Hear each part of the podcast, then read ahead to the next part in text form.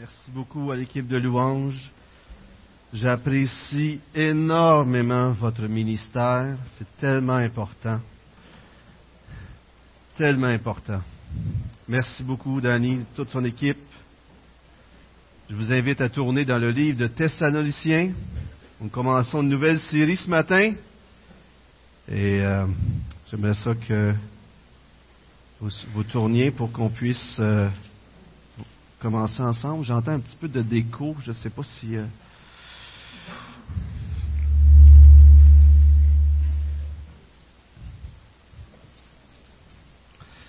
Alors, le titre du message va bien. L'Évangile, la puissance. La puissance qui fait de nous des chrétiens. Nous commençons une série dans 1 et 2 Thessaloniciens. Nous allons regarder ça les prochaines semaines. Mais si je vous demandais aujourd'hui, ce matin en commençant, est-ce que vous êtes réveillés? Ah, c'est bon, c'est bon, excellent. Comment peut-on reconnaître qu'une personne a donné sa vie à Dieu, qu'il a rencontré Jésus-Christ, qu'il a compris l'Évangile? Que diriez-vous? Comment est-ce qu'on... Par ses fruits? Merci, excellent. D'autres choses qui vous vient à l'esprit, qu'est-ce qui fait qu'on reconnaît qu'une personne a rencontré Jésus-Christ et que maintenant elle lui appartient, elle est sauvée? Elle en parle. Excellent, c'est bon ça aussi. D'autres choses qui vous viennent à l'esprit? Une joie. Excellent, excellent. Vous êtes en train de dire mon message. Vous êtes en train de dire c'est quoi je vais parler ce matin. C'est excellent. Même si l'évangile, le salut en Jésus-Christ, on l'obtient par la foi, le produit de l'évangile dans nos vies, la réponse de l'amour de Dieu envers nous est notre amour envers lui, notre foi envers lui, notre espérance envers lui nous pousse à l'action. Et on va voir ce matin que l'Évangile nous transforme et que même aux yeux de Paul, les évidences que des gens ont rencontré Dieu, ont compris l'Évangile, c'est qu'ils sont transformés. Roman, il est là, Roman? Ah, il est parti. Euh, je veux juste. Euh, habla, euh, habla espagnol? Euh, est-ce que vous comprenez le français? Ah, c'est bon. Parce que on traduit aussi en anglais et en espagnol nos sermons pour les gens, pour les aider. Alors, si vous voulez une copie en espagnol, on pourrait vous le donner aussi. Bienvenido. Poquito, poquito, habla espagnol. Merci, merci. Poquito, poquito. C'est bon.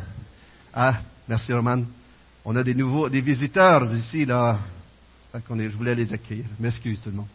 Alors, l'objectif global de cette série dans Thessaloniciens, c'est qu'on veut euh, démontrer comment Jésus-Christ euh, fait de notre Église et de chacun de nous euh, une communauté qui se démarque. Souvent, on peut prêcher l'Évangile et puis on peut s'arrêter là, puis on peut penser que l'Évangile, c'est une des vérités, et si on les connaît, on est, on est chrétien, puis ça fait de nous des gens sauvés, etc. Mais l'Évangile est une puissance de Dieu qui transforme les vies. C'est une vérité que lorsqu'on la reçoit, nous transforme et nous rend différents. Et le but de ce tirer dans Thessaloniciens, un des buts, c'est de, nous amener à comprendre que les gens qui sont alentour de vous devraient voir une différence parce que vous appartenez à Jésus-Christ. Est-ce que vous croyez ça?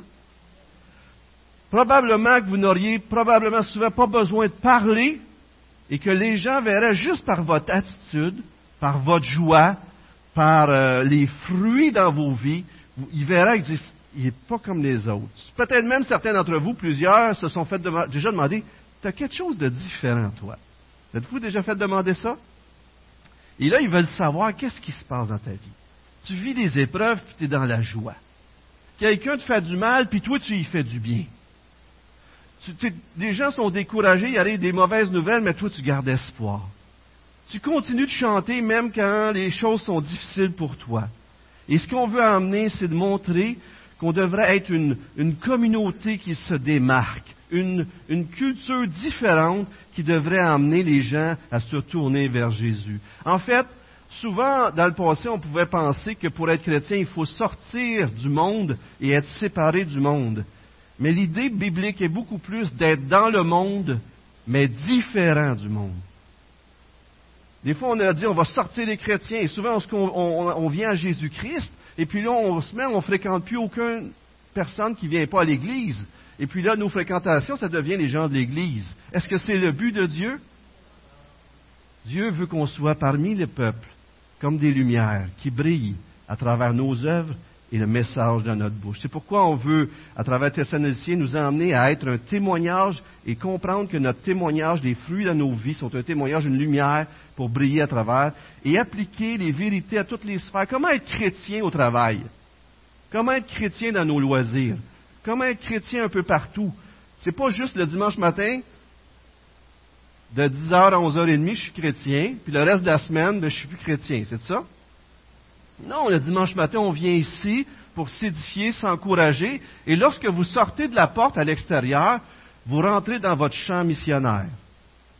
Et vous, partez en, train d'être un témoignage pour la gloire de Dieu. Donc, on veut ramener les valeurs de l'Évangile, on veut les intégrer à notre vie. Thessaloniciens, si vous voulez lire le début de l'histoire, c'est dans Acte 17. On n'ira pas là parce que le temps est court ce matin, mais les Actes 17, les premiers versets, 1 à 9, 1 à 10, vous avez l'histoire de Thessaloniciens. Qu'est-ce qui est arrivé? Paul, comme à son habitude, avec Timothée et Silas, se rend à Thessalonique. Il commence à prêcher l'Évangile, trois semaines de temps. Et dans une synagogue en premier, des Juifs se convertissent, mais plusieurs non-Juifs se convertissent. Et qu'est-ce qui arrivait souvent quand Paul prêchait l'Évangile? Ceux qui ne se convertissaient pas, ils n'aimaient pas ça, hein? Alors la persécution arrive et après quelques semaines seulement, ils sont obligés de fuir. Paul s'en va à Béré et à un moment donné, un peu plus loin, il s'en va. Les gens de Thessalonique, excusez, s'en vont à Béré. La persécution continue. Il s'en va à Athènes, puis finit à Corinthe. Mais dans le processus, Paul, il s'inquiète pour cette jeune église-là. Vous êtes-vous déjà inquiété pour vos proches, les gens que vous aimez, vos frères et sœurs? Qu'est-ce que vous voulez le plus? Vous voulez des nouvelles? Alors, dans le processus, Paul envoie Timothée et Silas en Macédoine et Timothée va à Thessalonique. Et on voit, on va le voir un peu plus loin au chapitre 3, que Timothée est revenu, il reçoit des nouvelles des Thessaloniciens, et c'est là, à Corinthe, que Paul écrit cette épître-là aux Thessaloniciens, mais il a quand même reçu des bonnes nouvelles. Une jeune église qui vient juste de recevoir l'Évangile, quelques semaines, quelques mois, sont déjà en train d'honorer Dieu, parce que la puissance de l'Évangile et du Saint-Esprit agit en eux. Pas extraordinaire, ça? Et c'est ce qu'on va voir aujourd'hui. On va voir comment l'Évangile transforme les vies et on va voir comment vivre différemment sous l'inspiration de la grâce, j'espère tout à travers cette série-là. Dans le chapitre 1 qu'on va lire aujourd'hui, nous rappelle la rencontre de Paul avec les Thessaloniciens, ou plutôt la rencontre des Thessaloniciens avec l'Évangile. Comment l'Évangile a transformé leur vie. Et si vous allez tout de suite au verset 4, de 1 Thessaloniciens chapitre 1, vous allez lire ceci. Nous savons, frères et sœurs, aimés de Dieu, qu'il vous a choisi. Vous savez, c'est toute une phrase qui est écrite là. Parce que Paul est en train de dire, on sait que Dieu vous a sauvé. On sait que Dieu vous a élu. On sait que Dieu vous a appelé. Et qu'est-ce qui peut amener Paul à avoir une telle assurance pour dire ça des Thessaloniciens? Et c'est ce qu'on va voir ce matin on va voir que le fruit, la façon que l'Évangile a été apporté là-bas, la façon qu'ils l'ont reçu et la façon que ça les a transformés, rendait Paul sûr et certain que ces gens-là appartenaient à Jésus-Christ. Et c'est extraordinaire, c'est tellement beau de voir ça.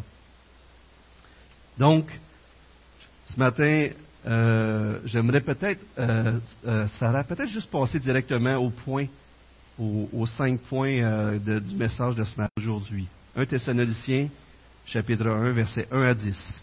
De la part de Paul, Sylvain et Timothée à l'église des Thessaloniciens qui est en Dieu le Père et dans le Seigneur Jésus-Christ, que la grâce et la paix vous soient données de la part de Dieu notre Père et du Seigneur Jésus-Christ. Nous disons constamment à Dieu toute notre reconnaissance pour vous tous, en faisant mention de vous dans nos prières.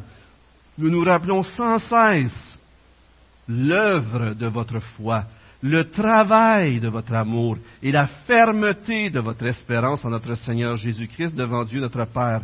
Nous savons, frères et sœurs, aimés de Dieu, qu'il vous a choisis, parce que notre évangile ne vous a pas été prêché en parole seulement, mais avec puissance, avec l'Esprit Saint et avec une pleine conviction. Vous savez en effet comment nous nous sommes comportés parmi vous à cause de vous. Vous-même, vous êtes devenus nos imitateurs et ceux du Seigneur en accueillant la parole au milieu de grandes difficultés, avec la joie du Saint-Esprit. Ainsi, vous, êtes devenus un modèle pour tous les croyants de la Macédoine et de l'Achaïe. En effet, non seulement la parole du Seigneur a retenti depuis chez vous en Macédoine et en Achaïe, mais c'est aussi partout que votre foi en Dieu s'est fait connaître, de sorte que nous n'avons pas besoin d'en parler. De fait, on raconte à notre sujet quel accueil nous avons eu auprès de vous et comment vous vous êtes tournés vers Dieu en abandonnant les idoles pour servir le Dieu vivant et vrai et pour attendre du ciel son Fils qu'il a ressuscité, Jésus, celui qui nous délivre de la colère à venir. Amen.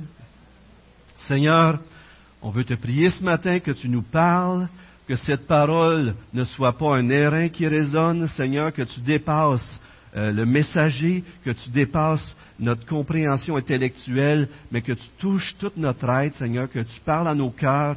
On veut t'entendre, toi, Seigneur, pas juste un homme. Parle-nous, Seigneur, et conduis-nous dans ta présence. C'est toi qu'on a besoin, Seigneur. C'est ton évangile.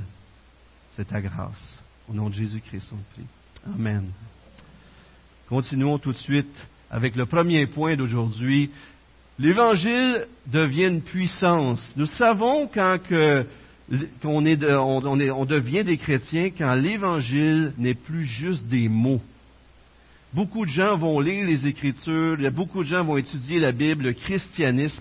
Ils vont en savoir peut-être même des fois plus que les chrétiens. Vous croyez-vous ça que c'est possible?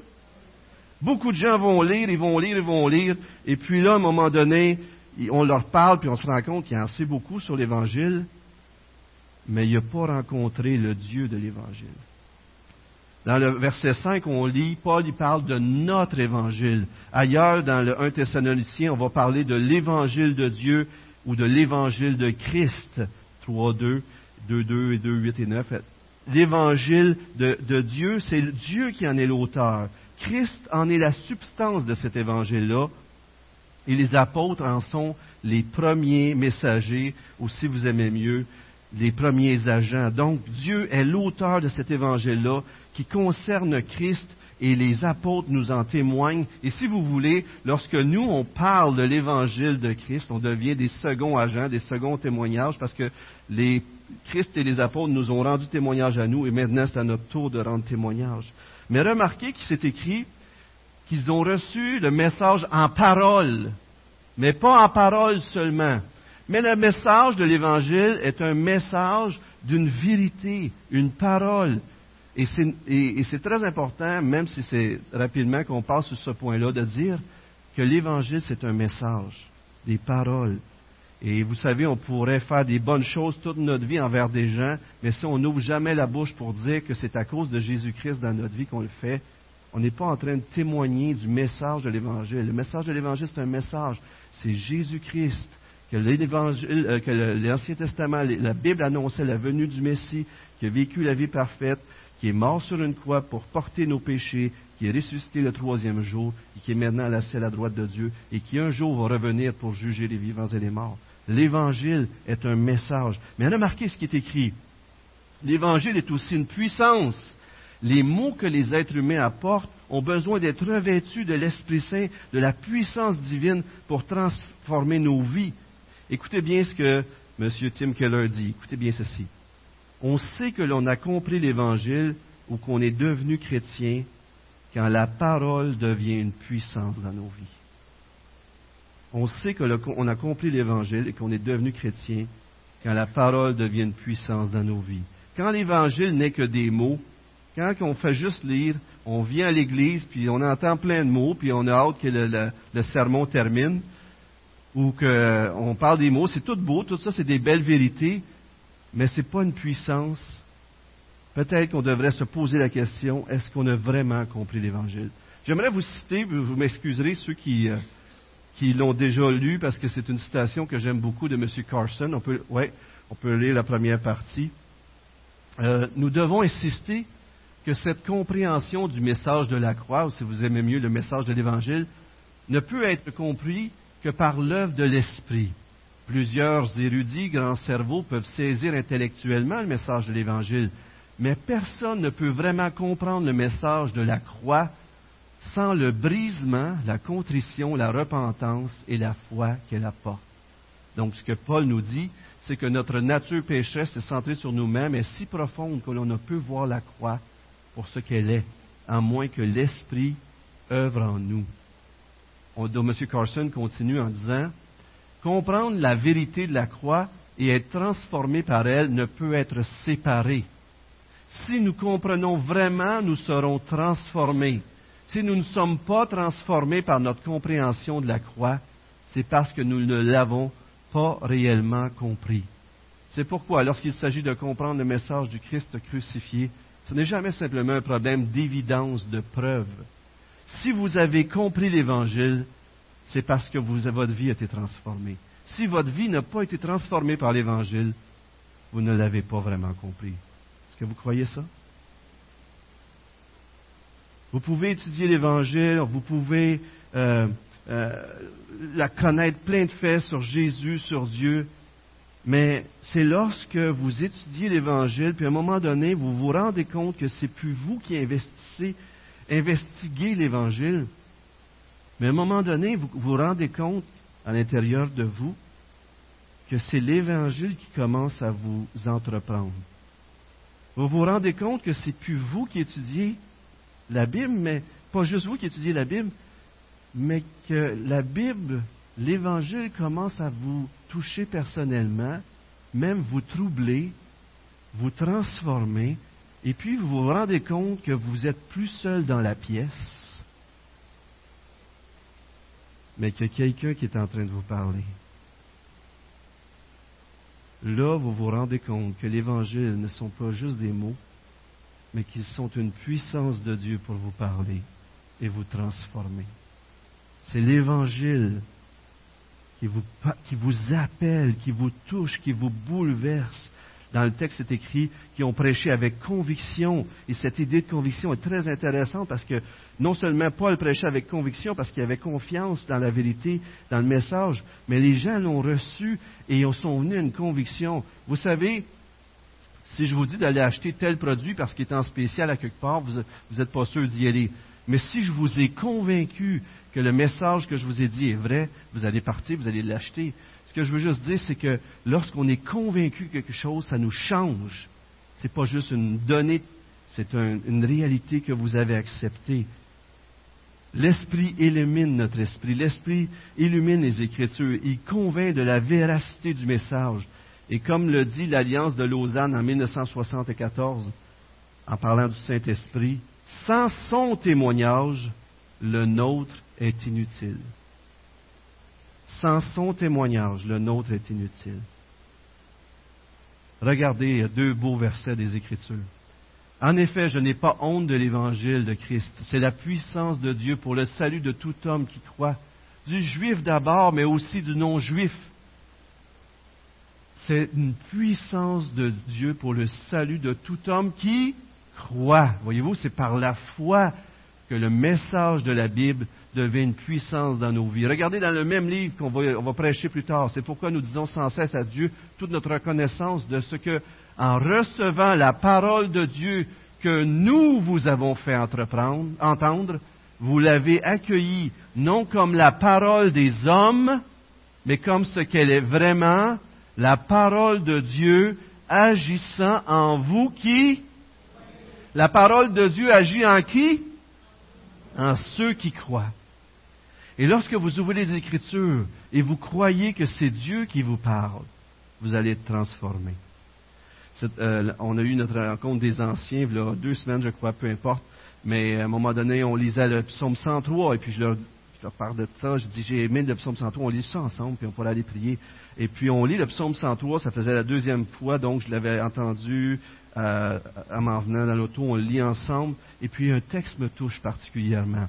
Et je veux juste vous le partager parce que c'est tellement beau. Et Vous savez, quand j'étais au Conseil des Anciens, c'était un temps où ce que je me sentais. Euh, avez-vous déjà, euh, vous êtes-vous déjà senti pas à la hauteur ou, ou euh, gaffeur ou qui fait plein de bêtises? Êtes-vous déjà senti de même? Juste moi qui se sens peut-être de même là, mais mais des fois on sent, on sent, on voit nos péchés, on voit nos pensées, on voit ce qu'on fait, puis on se dit, qu'est-ce que tu fais avec moi, Seigneur? Tu sais, c'est décourageant, tu es découragé. Tu te dis, man, puis je me sentais comme ça. Je me sentais comme un petit gars qui faisait plein de bêtises. Puis, puis là, écoutez, je l'avais lu. Je l'avais entendu, on l'a lu. Et quand on l'a lu, les versets, euh, euh, les versets 13 euh, et 14 m'ont touché particulièrement. Et comme un père est rempli de tendresse pour ses enfants, l'Éternel est plein de tendresse en faveur de ceux qui le craignent. Il sait de quelle pâte nous sommes façonnés il tient compte du fait que nous sommes poussière. Et à ce moment-là, j'ai comme pensé à mon petit garçon ou à mes enfants, je pourrais dire, tu sais, est-ce qu'ils en font des bêtises, nos enfants? Puis des fois, ils en font pas mal aussi. Des fois, ça arrive qu'ils en font une après l'autre. Puis, puis ils en font, puis des fois, on n'est pas content de ce qu'ils font. Puis, mais est-ce qu'on les aime pareil? On les aime tellement. Je les aime, mes enfants. J'ai chéri. Puis est-ce que est-ce que parce qu'ils font des bêtises, je les aime, je les aime plus, c'est ça? J'aime pas ce qu'ils font, mais je les aime toujours. Et puis là, c'était comme si Dieu me disait, Donald, oui, c'est vrai, tu fais plein de bêtises. Mais je t'aime. Et si moi, moi, Donald, j'aime mes enfants comme ça, à combien plus forte raison Dieu m'aime? Est-ce que vous croyez que Dieu vous aime? Je lis ce texte-là, ça me touche. On priait avec les anciens ensemble. Je me suis mis à pleurer parce que j'ai senti l'amour de Dieu. La parole est devenue une puissance dans ma vie qui me consolait, qui me libérait. La référence, c'est le psaume 103, verset 13-14. Un peu, un peu, avant, j'avais lu un autre psaume 61, je crois, euh, puis ça disait, le verset 1, 2 et 3, c'est tellement beau, mais il dit, conduis-moi au rocher que je ne puis atteindre un autre passage qui m'a touché. Des fois, on se dit, on n'y arrivera jamais par nous autres-mêmes. On veut aller à un endroit où, puis là, je lis ce passage-là, conduis-moi au rocher que je ne puis atteindre. J'y arriverai pas, moi, Seigneur, mais toi, conduis-moi là. Est-ce que vous vivez la parole de Dieu comme une puissance qui transforme vos vies? Je pourrais continuer. À un moment donné, j'étais découragé. En un verset, Dieu me, libérait. Il me relevait en un passage. C'était tellement extraordinaire. Je, venais juste de vivre quelque chose de décourageant. Je lis un texte et c'est comme si Dieu m'avait donné une promesse. Et là, j'avais la paix. Donc, l'Évangile est une puissance, mais une puissance agissante. Continuons. Regardez le verset 3. Vous avez la triade. Foi, amour, espérance. Une triade qui revient continuellement dans les Écritures. Sommeur traduit votre foi agissante votre amour actif et votre ferme espérance. Voyez-vous que toute cette foi, cette espérance, cet amour qui est dans nos vies fait une différence dans nos vies. Ce n'est pas juste des sentiments. Ce sont des puissances dans nos vies qui nous font agir différemment. La foi sans les œuvres, Jacques dit, elle est morte. Si vous avez une foi en Dieu et qu'elle ne porte pas du fruit, ce n'est pas la foi qui sauve. C'est une foi de donner, une foi en des connaissances, mais pas la foi qui sauve. Si vous aimez, la Bible dit dans Jean 15, vous allez être prêt à sacrifier vos vies pour les autres. Si vous avez cette réelle espérance, vous allez être capable de vous réjouir ici-bas dans des temps de souffrance, même si c'est décourageant, parce que vos yeux vont être ailleurs, vont être sur le futur la réalité de notre foi atteste qu'elle est vraiment, ces fruits-là de l'amour, la foi, les, effets pratiques de notre foi attestent que notre foi est réelle. Et je vais juste vous donner euh, un peu d'informations sur quand même la foi, l'amour et l'espoir. La foi, c'est de faire confiance en Dieu, en ses promesses, en sa parole. Et ça se manifeste par un engagement à marcher selon les promesses qu'on reçoit, marcher selon la parole, obéir et servir Dieu. L'amour, c'est prendre soin des autres en renonçant à ses propres désirs, en le regardant les autres comme étant au-dessus de nous-mêmes. Et dans certaines versions, c'est marqué le travail de leur amour. Probablement, vous avez ça peut-être. Mais ça exprime cette idée du prix que l'amour paye pour le bien des autres. Est-ce que vous payez le prix pour le bien des autres? Si vous avez cet amour-là dans vos vies, c'est un fruit de l'esprit. L'espoir nous conduit à persévérer activement dans les difficultés. On persévère et on est dans la joie, même si ce n'est pas facile, même si ce n'est pas facile parce qu'on regarde au futur et on sait que Dieu est là et qu'il va prendre soin de nous. Vous avez Galates 5, 5 et 6, un passage que j'affectionne particulièrement. Et regardez, on retrouve ces trois-là encore. Je pourrais vous donner une liste de versets, je l'ai ici dans mon sermon. Mais c'est de la foi et par l'Esprit que nous attendons la justice espérée. En effet, en Jésus-Christ, ce qui a de l'importance. Ce qui a de l'importance, ce n'est pas les marques extérieures, les marques extérieures dans notre corps. Ce qui a de l'importance, c'est la foi qui agit à travers l'amour. Voyez-vous, la foi, on croit que Dieu nous a aimés, ça nous bouleverse tellement on n'agit pas pour être aimé de Dieu, on est déjà aimé. Ça commence par l'amour de Dieu en premier. On croit qu'il nous a aimés, qu'il est mort pour nous sur la croix et qu'on est pardonné parce qu'il est mort pour nous sur la croix. Et maintenant, on a la faveur de Dieu, on a la vie éternelle à cause qu'on a cru en Jésus-Christ. Et cette œuvre-là de salut est tellement puissante dans notre vie qu'on est poussé à aimer Dieu. Et cet amour pour Dieu-là nous pousse à aimer notre prochain. Et cet amour-là nous pousse à agir. La foi qui agit poussé par l'amour. C'est tellement beau. Ça, c'est un résumé de l'Évangile. Je m'excuse, je le sais que je le répète. Si vous, êtes, ça fait quelques années que vous êtes ici, vous m'avez entendu le citer. Calvin, Calvin ne semble pas exagérer en disant que c'est une brève définition du vrai christianisme, la foi, l'amour, l'espoir dans nos vies. John Stott dit que la foi repose sur le passé, l'amour œuvre dans le présent et l'espoir regarde vers l'avenir.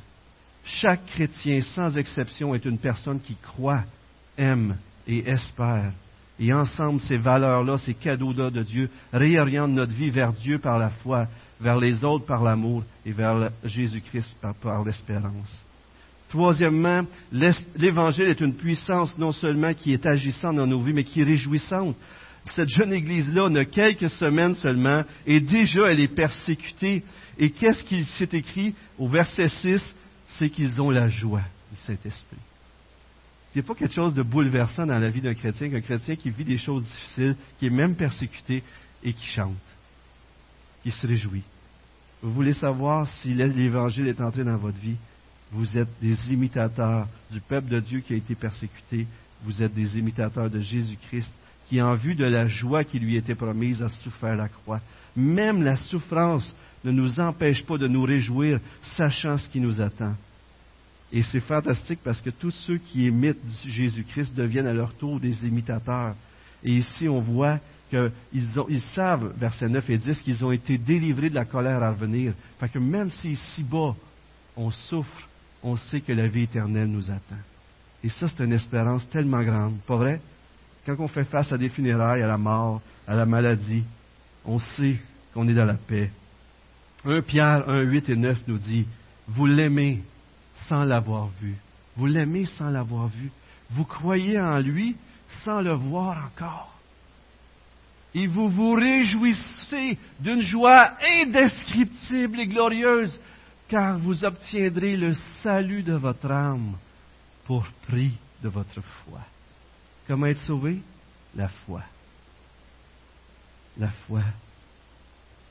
Quatrièmement, l'Évangile devient une puissance transformante parce que au verset 9 et 10, on voit qu'on laisse nos idoles pour servir le Dieu vivant et vrai. En d'autres mots, on pourrait aussi résumer la conversion un abandon des idoles pour servir Dieu activement et pour espérer le retour de Christ.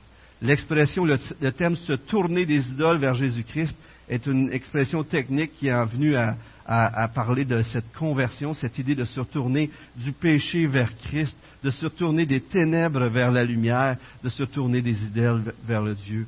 Et est-ce que Dieu et les idoles sont différents? Les idoles dans l'Ancien Testament, c'était des statues euh, qu'on allait vers elles pour obtenir des biens. On allait vers, il y avait toutes sortes de dieux. Et Dieu est venu puis il a dit toutes ces idoles-là, c'est des fabriquées par les hommes, et c'est moi le Dieu vivant. Et je suis là pour vous en libérer. Mais Est-ce que vous croyez qu'aujourd'hui, on a encore des idoles? Certainement. Même dans le Nouveau Testament, l'argent, Paul parle de ça comme d'un idole, je crois que c'est dans Éphésiens 5.5. Et, et, toutes les choses qui prennent la place de Dieu deviennent pour nous des idoles. Tout, tout ce qui à, qui on a une, euh, allégeance plus grande que celle de Dieu devient une idole. Même les bonnes choses, même le travail, c'est une bonne chose le travail, mais le travail peut prendre le dessus sur nous. Et quand ça devient une idole, vous allez le savoir comment, parce que vous obéissez plus à votre idole qu'à Dieu. Très simple. Et souvent, votre idole, la plupart du temps, toujours, vous détruit. Vous allez employer les gens pour atteindre votre idole, le besoin de votre idole. Plutôt d'employer des choses pour bénir les gens, vous allez vous détruire vous-même, vous allez détruire les gens qui vous entourent. C'est très difficile et ça a une emprise très puissante sur les êtres humains.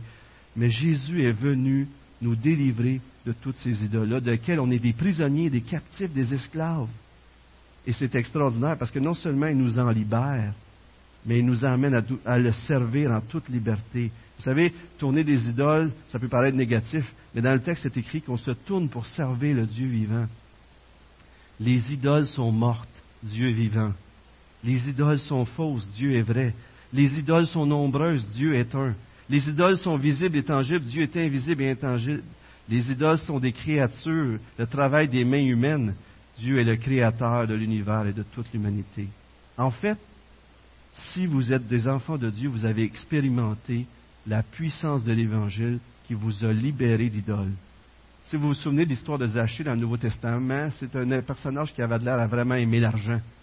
Et lorsque Jésus est entré dans sa maison, le salut est entré dans sa maison, il était prêt à donner la moitié de ses biens, toute sa moitié de sa richesse. Et s'il avait volé quelqu'un, il était prêt à restituer. Pourquoi? Parce qu'il avait trouvé un trésor plus précieux que l'argent.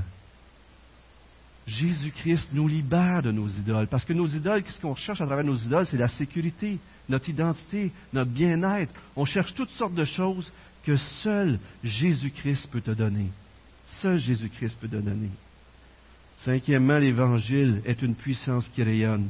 Lorsque Dieu nous libère de nos idoles, inévitablement, sa puissance supérieure est constatée dans nos vies. Si les gens voient que j'étais attaché à l'argent, et puis j'étais un, un, un séraphin, hein? viande à chien, puis tout ça, puis l'argent, je veux, puis là, les gens, ils, travaillent tout le temps, ils travaillent tout le temps, puis là, je dis à ma famille, c'est pour vous autres que je travaille, mais dans le fond, je travaille, je travaille, je travaille, je suis en train de détruire ma famille. Vous savez, c'est ça une idole. On dit qu'on travaille pour notre famille, mais à notre travail, on détruit notre famille. On devrait se poser la question si on travaille vraiment pour notre famille ou pour d'autres choses, notre identité, notre valeur de réussite, toutes ces choses-là. OK? Et puis là, Dieu arrive dans notre vie, il nous transforme, puis là, je fais plus d'heures supplémentaires comme avant. Puis là, si mon boss, il dit, hey, blablabla, écoute, moi, je veux prendre soin de ma famille. Parce que dans ma vie, il y a Dieu, il y a mon couple, mes enfants, et etc., l'Église. Et là, l'Église prend de la place. Et là, la famille, mon couple prend de la place. Et là, et là les gens ils disent, c'est quoi qui est arrivé avec cette personne-là? Et là, ça produit ce que John Stott appelle, c'est très intéressant qu'il appelle ça, le saint, le saint commérage. Vous savez, aujourd'hui, on est dans une société de médias, fait qu'on voudrait que l'Évangile soit connu à travers la télévision, l'Internet, la radio, puis toutes ces choses-là. Mais il y a quelque chose qui est gratuit, qui ne demande aucune organisation et aucun, qui ne coûte rien, puis c'est très facile, c'est des vies transformées. Si votre vie a été transformée, les gens alentour de vous ont reçu un témoignage extraordinaire et eux autres disent, il a accepté Jésus-Christ, Dieu est entré dans sa vie, puis il n'est plus la même personne. Pas vrai que c'est comme ça? Frères et sœurs, on aimerait tellement qu'à Saint-Hyacinthe, les gens qui se donnent à Dieu fassent parler les gens du saint commérage pour la gloire de Dieu. Les autres ne le font peut-être pas pour la gloire de Dieu, mais des fois, Dieu se sert de tout ça pour faire retentir un huit, c'est marqué. La parole du Seigneur, c'est pas marqué juste leur témoignage. La parole du Seigneur a retenti comme un tonnerre, certains disent, ou, ou comme Chrysostome disait, une puissante trompette. Et c'est comme si ça, s'est retenti un peu partout pour entendre parler. John Stott, c'est ça qu'il disait, le saint commérage, c'est très intéressant. si des fois on serait axé plus sur le vivre l'Évangile partout où ce qu'on est et vivre l'Évangile en tant qu'Église, je crois que le, message brillerait alentour de nous. Notre foi vivante, nos vies transformées, nos actions parleraient plus fort que nos, que nos paroles des fois, comme on le dit des fois. Vous savez, les ténèbres, la lumière, il y a cette idée que si je vole, si je mens, si je suis pas, je fais toutes les affaires tout croche, c'est ça les ténèbres. Mais la lumière brille quand on dit la vérité, quand on marche par amour, quand on agit avec bonté, et c'est ce que Jésus nous fait faire. Et euh, je dois conclure parce qu'on doit aller vers le repas du Seigneur, mais, mais c'est tellement beau de voir l'interdépendance de, l'interdépendance de, de l'Église et de l'Évangile. C'est l'Évangile qui a donné naissance à l'Église, mais c'est l'Église qui témoignent de l'Évangile. Ils sont tous les deux serviteurs les uns des autres et l'un de l'autre est conduit à aller un peu plus loin. Donc l'Évangile fait naître l'Église, mais l'Église est, euh, est un moyen pour faire connaître l'Évangile. Il y a toujours cette rupture avec le passé. Je termine avec deux citations. Une citation manifesto. Aucune Église ne peut répandre l'Évangile avec un certain. J'invite les placeurs à s'avancer pour le repas du Seigneur, s'il vous plaît. Aucune Église ne peut répandre l'Évangile avec un certain degré d'intégrité, sans parler de crédibilité, à moins qu'elle n'ait été transformée de manière vivante par l'Évangile qu'elle prêche. Nous devons ressembler à ce dont nous parlons. Il ne suffit pas de recevoir l'Évangile et de le transmettre. Nous devons l'incarner dans notre vie comme une de foi, d'amour, de joie, de paix, de justice et d'espérance. John Stott a cité et puis, c'est juste pour dire que si on ne vit pas ce qu'on prêche, les gens ne nous écouteront pas. Mais si on vit ce qu'on prêche, les gens vont goûter le salé puis vont dire Qu'est-ce qu'il y a dans ta vie? Je veux savoir qu'est-ce qui était là. Ce jeudi, j'étais à une conférence sur le repos. Ça a été vraiment une bénédiction pour moi. Et Dominique Angers était là, il a enseigné, et il a donné une citation de Georges Muller. Écoutez bien ceci c'est vrai pour les chrétiens à tous les jours, mais c'est vrai pour tous les gens qui veulent rencontrer Jésus-Christ. Georges Muller disait, je lis la Bible jusqu'à ce que je sois heureux en Christ, mon Sauveur. Si vous lisez la Bible et que ça vous dit, il faut que je fasse plus d'efforts, plus d'œuvres pour être sauvé, vous ne serez pas en paix, vous ne serez pas heureux. Mais si vous lisez la Bible, puis à un moment donné, vous la lisez jusqu'à temps que vous compreniez que Jésus-Christ a tout accompli pour vous et que vous pouvez vous reposer en lui, vous allez être heureux. C'est une vérité qu'on peut appliquer à tous les jours dans notre, temps avec Dieu, mais qu'on peut appliquer à ces Thessaloniciens-là qui ont entendu parler de l'Évangile et qui, à un moment donné, ils ont entré dans le repos de Jésus-Christ. Ils ont entré dans la joie du Sauveur qui avait tout accompli pour eux. Et ce matin, ce qu'on veut faire, c'est se rappeler ce que Dieu a accompli pour nous. Amen?